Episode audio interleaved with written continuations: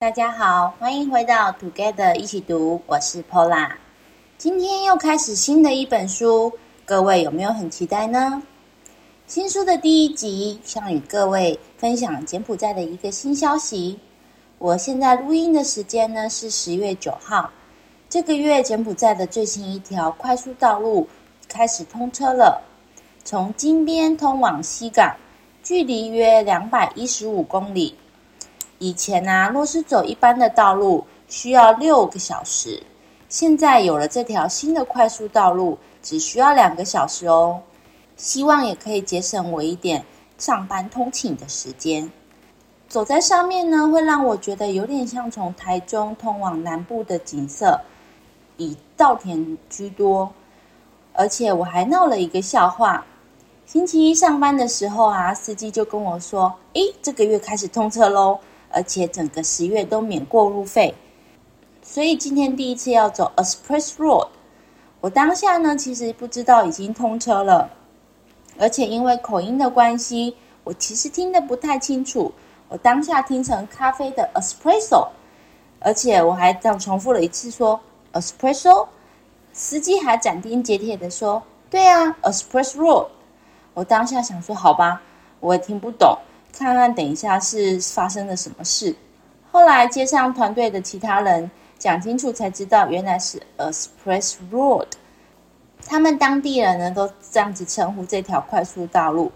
现在整个团队呢都会拿这件事来跟我开玩笑，Espresso 也就成了这条路的代名词了。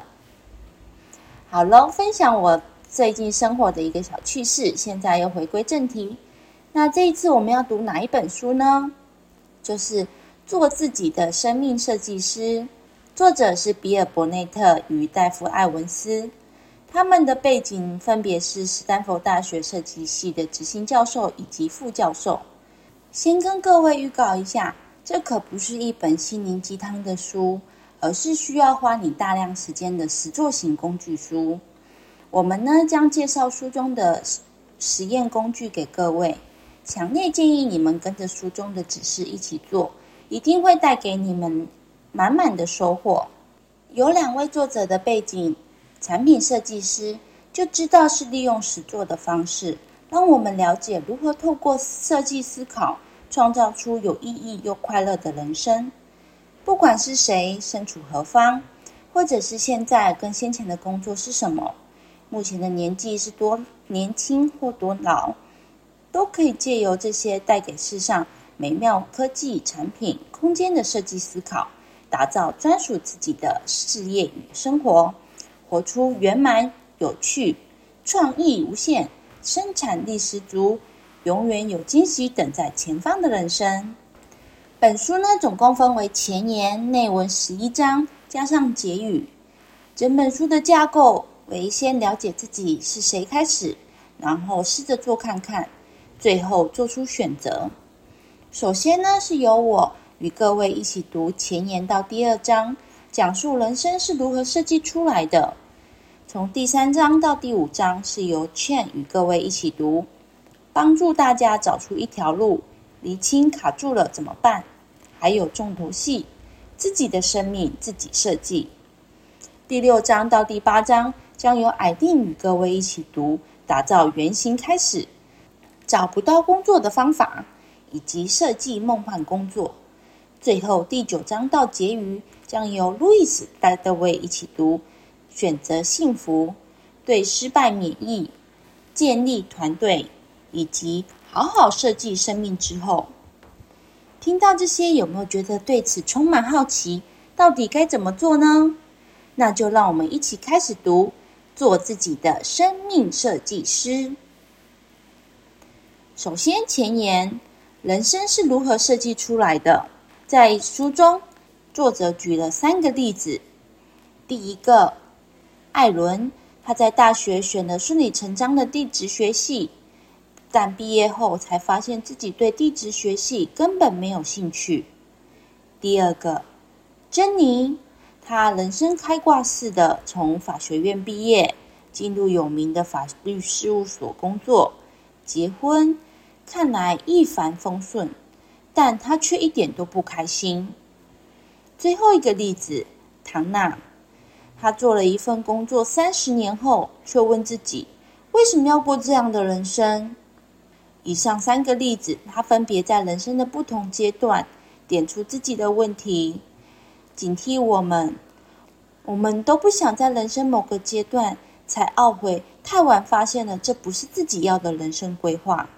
设计师靠着设计思考 （design thinking） 解决问题，带来我们今日的世界。生活中每一样东西都是来源自于设计，而每一个设计的起点都是设计师或设计团队想解决的问题。设计生命呢，需要五种心态。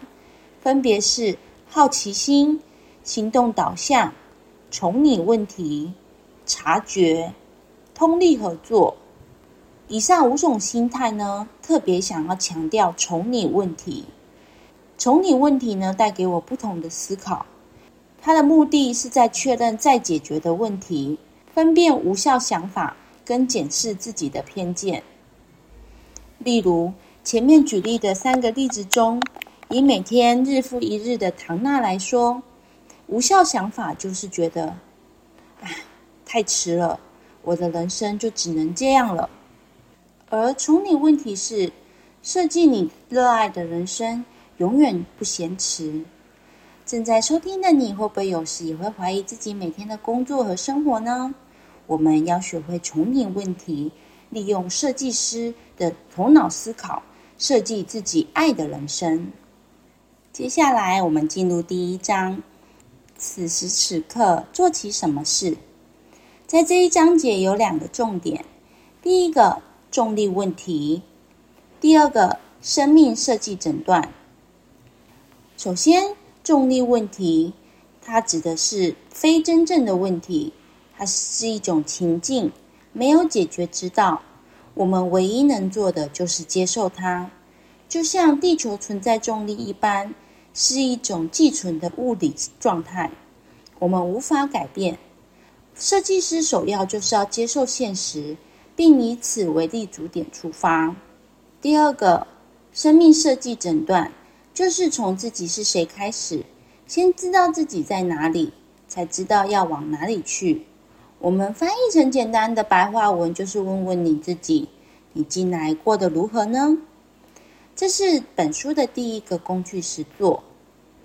那请各位在脑海中想象车子的加油仪表板，现在有四条横柱，由上至下分别为工作、游戏、爱，以及最底层也是最重要的健康。然后察觉在此时此刻的你，在四项油缸中有多满。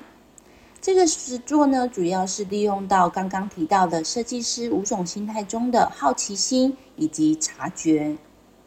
接下来我会详细的说这四项分别代表的内容，让你可以更有方向的可以评估自己的状态。第一个工作指标，列出所有的工作方式，包含正职或者是假日担任义工等，然后评估整体的工作情况。第二个游戏指标是去做就会感受到乐趣的活动，可能包括组织活动或者是生产性活动，但前提的目的是单纯的是为了乐趣，而不是为了报酬。第三个爱的指标，爱是双向的，在你生命中，你或者是其他人都正在付出爱，寻求爱的对象。再来是周遭的其他人，可能是你的宠物、你的社群媒体，以及任何可以投射情感的物品。最后一个健康指标，它包含了身心灵三项，并非只是身体上的健康哦，而是你整体的生活品质。好的，现在静下心来，花个将近半个小时的时间，好好察觉，想一下自己。在以上这四个指标中，你的油缸容量到哪里了呢？是一半，已经是全满，还是需要赶快找到加油站了？那在这边，我分享我自己四项油缸状态，作为一个例子跟大家分享。在工作方面呢，我给我自己百分之五十，因为啊，我现在目前卡在一个现状以及下一个阶段的分界点。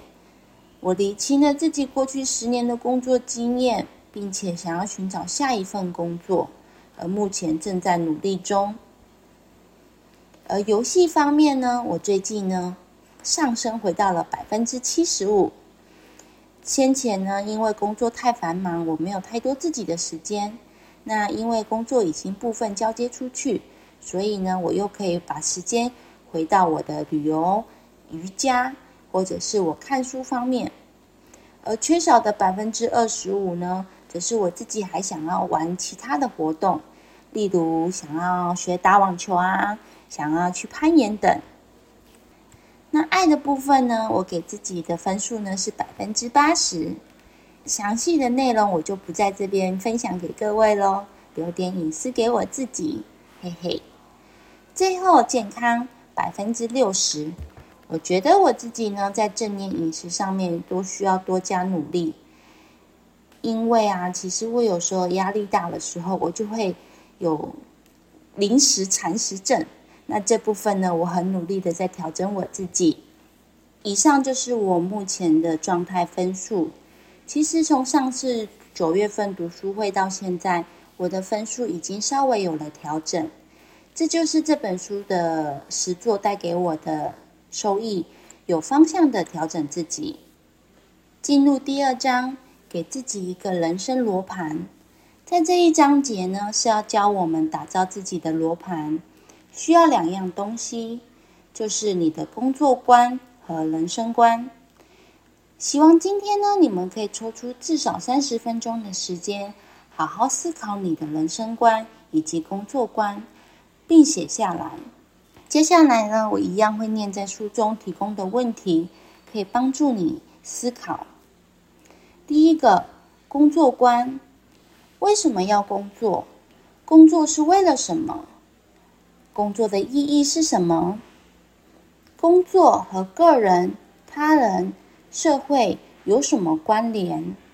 什么叫好工作或值得做的工作？金钱和工作的关联是什么？经历、成长、成就感和工作的关联是什么？在这边呢，我想要分享艾琳的工作观给各位参考。我已经认识艾琳十八年了，她最吸引我的人格特质呢，就是她非常的有主见的个性。这次的读书会呢，让我更加深对她的佩服。因为他的工作观在满足个人成就感的部分，主要是来自于利他，强大的内在原力渲染周围的人，对社会带来正面的影响，是不是可以感受到他很无私的奉献呢？第二个人生观，人活在世上是为了什么？人生的意义与目的是什么呢？个人与他人之间的关联是什么？家庭、国家与世上其他事对我的人生有什么意义？什么是善？什么是恶？世上是否有更崇高的力量，例如神，或者是其他至高无上的事物？有的话，那对你人生造成什么影响？喜悦。悲伤、正义、不公不义、爱、和平、冲突，以上这些在你人生中扮演是什么样的角色？我自己呢，十分相信宇宙间有更崇高的力量，因为人类实在太渺小了。各位有没有听过，若将宇宙大爆炸开始到今天，比作是一年的时间？其实第一批人类是只有在十二月三十一号晚上十点半才出现，真的是沧海一粟。不谈宇宙有别的生物，光是地球也有许多的物种跟无法科学解释的大自然现象。我自己的人生观是心存谦卑，尊重其他的生物与大自然，并且尽自己一己之力。帮助弱势，写下来的目的是要整合自己的工作观及人生观，找到自己的北极星，仿佛罗盘在手上，自己是否处于正确航道或偏离航道，一目了然。我们可以选择不同的路线，只要我们的方向没有错。